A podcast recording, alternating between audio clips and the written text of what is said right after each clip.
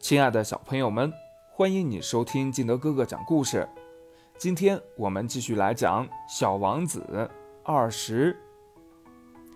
国王又说：“嗯嗯，我想在我的星球上有一只老耗子，夜里我听见它的声音。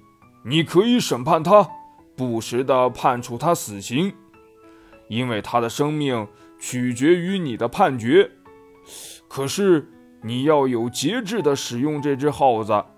每次判刑后都要赦免它，因为只有这一只耗子。可是我不愿判死刑，我想我还是应该走。小王子回答道：“不行。”国王说。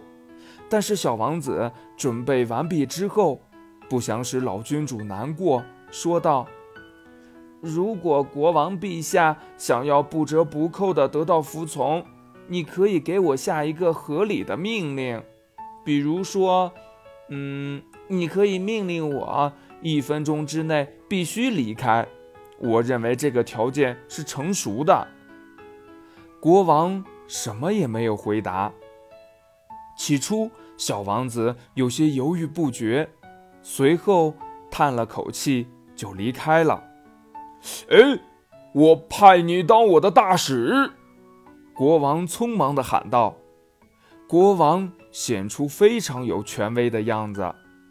小王子在旅途中自言自语地说：“这些大人真奇怪。”